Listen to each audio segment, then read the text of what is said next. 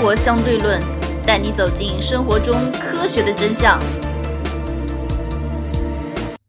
首先，先向大家道歉，上周的生活相对论跳票了一期，主要是因为当时王爷准备录这期节目，结果发现自己上吐下泻，后面经过确定是得了诺如病毒，然后本周也只能在家里做一期听众问答，因为怕病毒传染给其他人。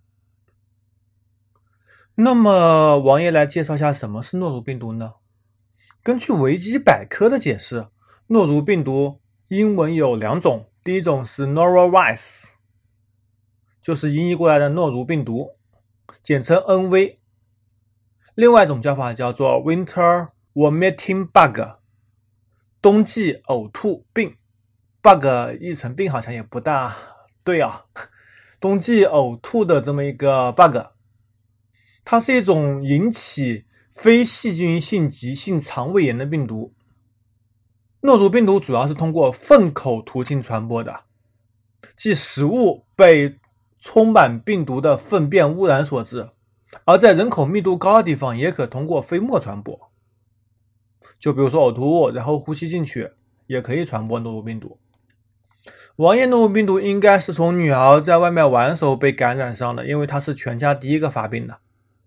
然后我们也不清楚什么情况，反正抱抱啊、亲亲啊，还要换尿不湿啊，呃，洗屁股啊，带着病毒的粪便啊，所以很容易感染。然后全家都被感染诺如病毒，包括我、我老婆、我父母亲、丈母娘、老丈人全部感染了诺如病毒，全家真是惨一半，非常非常的惨。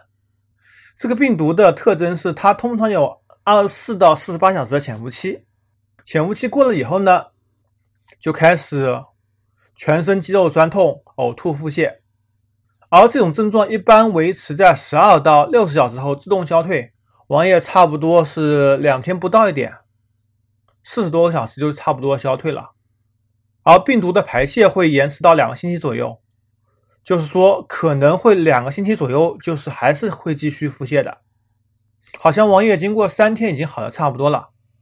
如果腹泻的比较厉害，就会容易发生脱水啊、休克啊等症状。嗯，王爷发作第一天吧，大概是吐了五次，腹泻了七次。第二天大概腹泻了五次。简单说说看，这个粪口传播是怎么一回事啊？大家好像听着粪和口感觉很不爽，但是有一句话大家要记得，叫做饭前便后要洗手，而且要洗彻底。这是一个基本常识吧。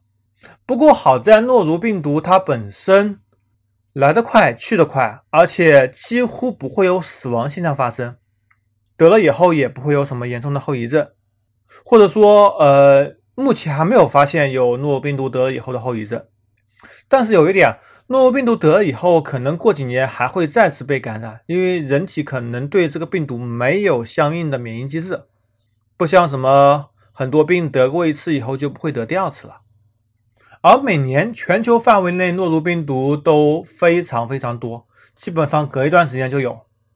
今年就爆发很多次，这次的话可能就是因为上个月浙江大学刚刚通报了六十九人发生了诺如感染引起的，整个浙江范围内还是比较大规模的爆发，甚至去年的韩国冬奥会期间都有两百多人确诊为诺如病毒。这个病呢，还有一个特点，是因为来得快去得快嘛，而且不会严重危险，所以它没有相应的治疗方法，没有疫苗，没有诊治方法。而如果能引起重度疾病的话，也是因为脱水所导致的，所以危害性其实并不是太大。当然了，如果有谁想得一下，王爷不建议来家里参观一会儿。OK，回到今天的主题。嗯，由于上期节目播出以后，有很多很多很多人向王爷咨询，这个内存和闪存的价格为什么会暴跌？为什么能跌了百分之七八十？今天主要来解决就是这个问题。首先吧，我们来看看啊，是什么东西决定了价格？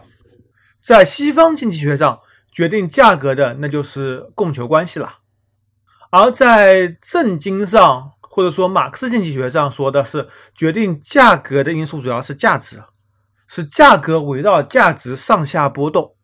当然了，这里还有一个凝聚在劳动者身上的无差别的劳动力，我应该没记错吧？好像大学里学过，已经很多年了，基本上快忘了。除了供求关系呢，还有价值，还有本身的这个生产的成本，剩下的是一个大的一个行业标准来决定这个价格的。那么我们来看看内存跟闪存。首先前几年价格涨了百分之两百，甚至更多，本身的这个价格或者说成本和价格之间的差距就已经拉得非常非常大了，它成本跟市场价值。不足以撑托住如此高的价格，而供求关系呢？我们来看看最近几年在其他市场上发生了什么问题。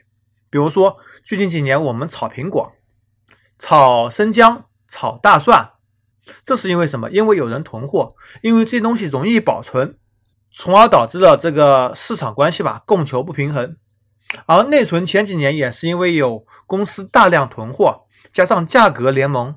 三星主导的价格联盟把价格扛在上面，当时也说也是由于三星 Note 7爆炸，所以他必须要把价格扛在上面，保证三星整体集团的利润在一个很合理的或者说很高的水平上。而同时，其他的竞争对手或者说友商吧，美光啊、东芝啊、海力士啊等等，就开会讨论了，我们价格高。大家都有好处，那么干嘛不让它价格高一点呢？那么我们就减少出货嘛，因为减少生产是不可能的，他们之间还存在竞争关系。我们必须要加大生产量，保证自己在市场上的支配地位，保证自己有更大市场份额，才能赚更多的钱。所以那就保证生产量吧，减少出货吧。那么一段时间累计以后，供必须大于求啊，你不可能仓库那么多堆着不出手吧？那么必须要大量的这个内存和闪存冲击市场。另一方面，由于那两年的手机需求旺盛嘛，这两年手机需求量也下降了，电脑需求量也也下降了。手机那两年开始大内存、大闪存的，基本上从三星 Note 7那年开始，基本上都是六加一二八、八加二五六开始普及了。而今年主流还是八加二五六。手机的销量市场份额逐渐下降，不说市场份额啊，主要是手机的这个行业的这个规模在缩小。那么就导致了需求的进一步下滑，而供给没有下降啊，那么价格自然往下跌啊。而电子产品大家也懂的，根据摩尔定律，当然摩尔定律讲是 CPU 了，CPU 的价格每十八到二十四个月降一半，或者说性能翻一番。内存跟闪存的话没有这么快，但是也是逐渐下降的，而且工艺的提升能够以闪存为例吧，能够更厚的堆叠。比如说，原来是四十八层，然后变成九十六层。内存而言呢，单个颗粒的容量可以翻番，同时功耗还能降低，这个比较牛逼了，导致市场供需关系有严重的不平衡。这里面还有一点，就是因为中国的紫光集团进入了，紫光集团是国有控股的，它在前年吧，应该是前年，嗯，宣布研发出了自己的 DDR 三的内存，并且在去年推向市场。大家都知道嘛，DDR 三其实已经淘汰了，但是紫光也在去年设计出了 DDR 四的内存，但是目前没有办法量产，只能是小规模试生产，原因嘛不得而知。而紫光的闪存呢，包括投资的那个长江存储呢，闪存也研发出了自己的主控芯片，当然这个简单，这个华为也有，呃。闪存本身自己也可以造，但是生产规模没有那么大。现在紫光的固态硬盘主要是 Intel 的晶圆在上面自己进行设计，自己进行雕琢，应该说雕琢可以这么说吧。然后产出自己的颗粒，搭载自己的主控，能够上市了。这一方面也进一步压低了价格。而万恶的资本主义做了什么事情呢？他们。不想让你紫光活得好呀，不想让你中国出现一股力量能够颠覆他们，决定对紫光进行打压。具体打压是怎么打压的，这个就是他们之间的事情了，王爷也不清楚。当然，价格肯定是其中一方面。如果你产的产品成本大于销售价格，那么你这个产品就是没有意义的。王爷个人认为，这也是导致内存和闪存价格下降的一个方面。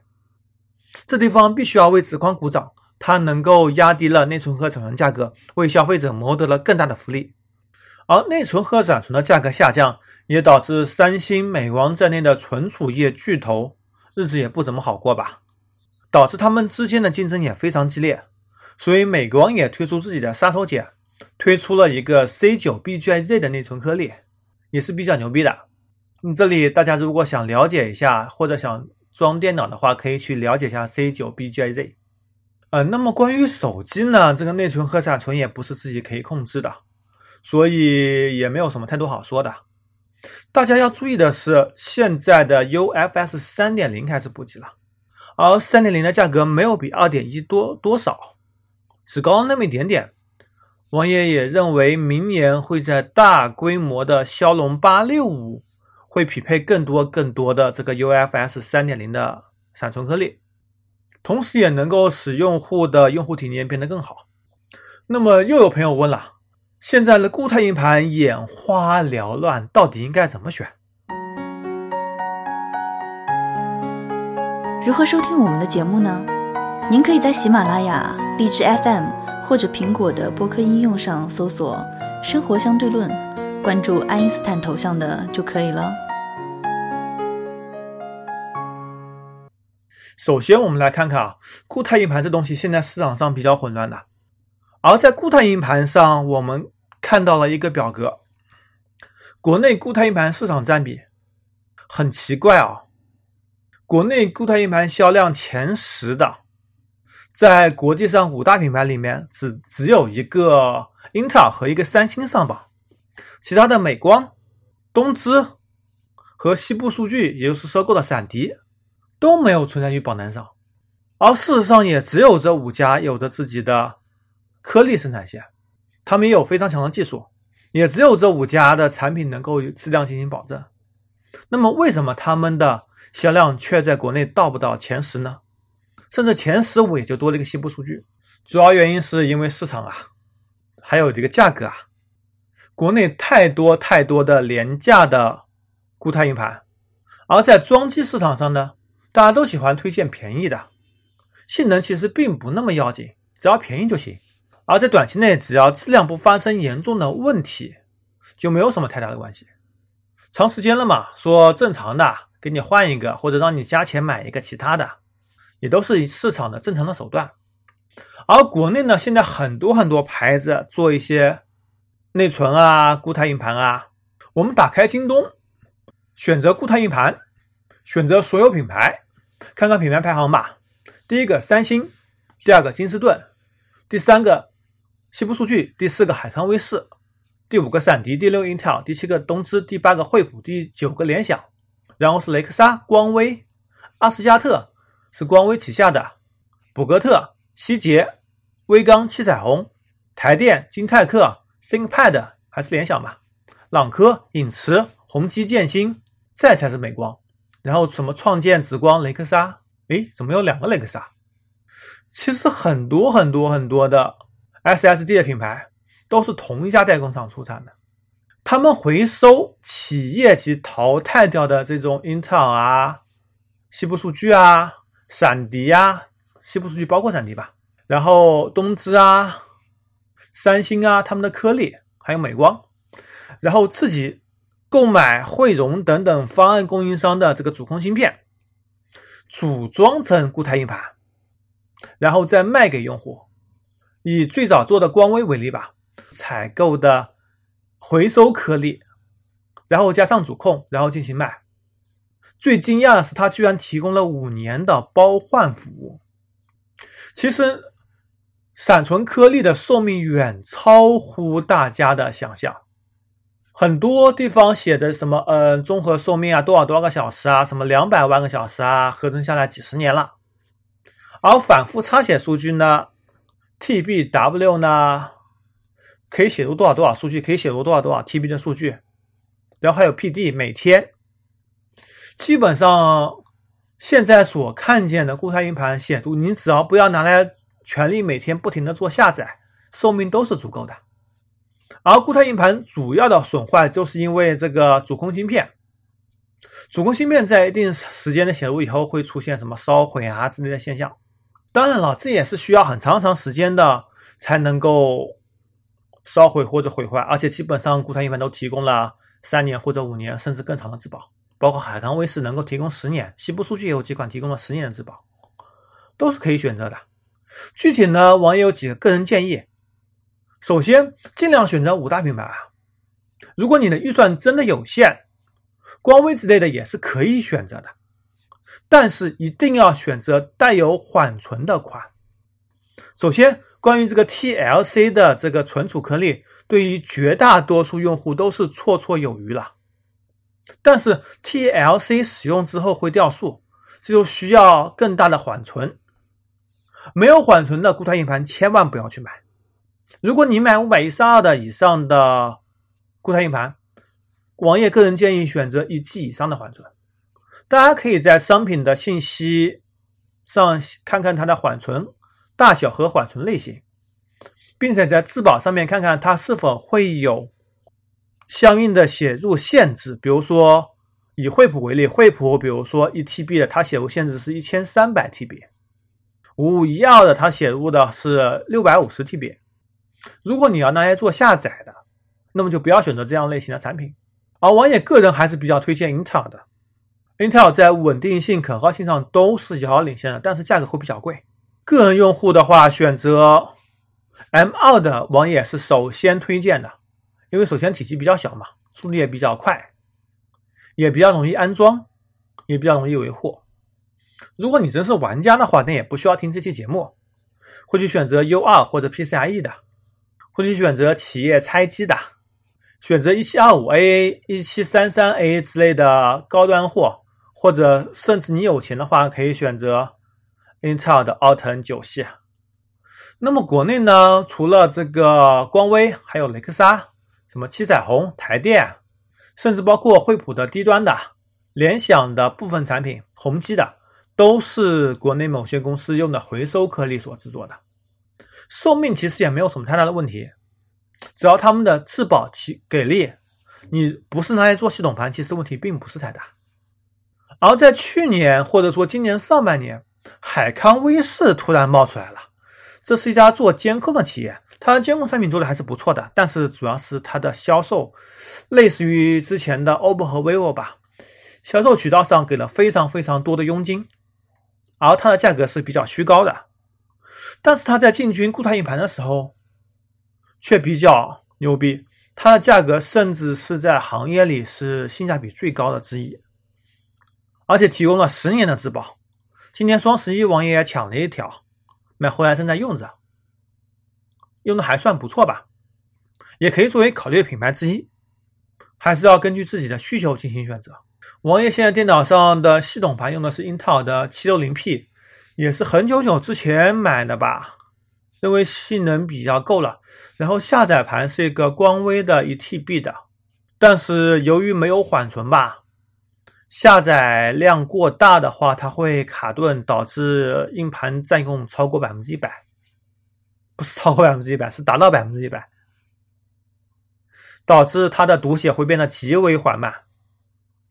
所以推荐一定要买有缓存的。而呃，做视频剪辑的盘是一个美光的 1TB，游戏盘现在有两块，一款是三星的，一款是现在刚刚买的海康威视。也是足够目前使用的了。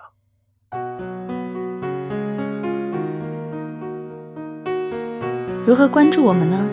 您可以加入 QQ 群四三九九五幺七幺零，关注公众号“生活相对论 ”TLR，关注网站 eduxdl 点 com。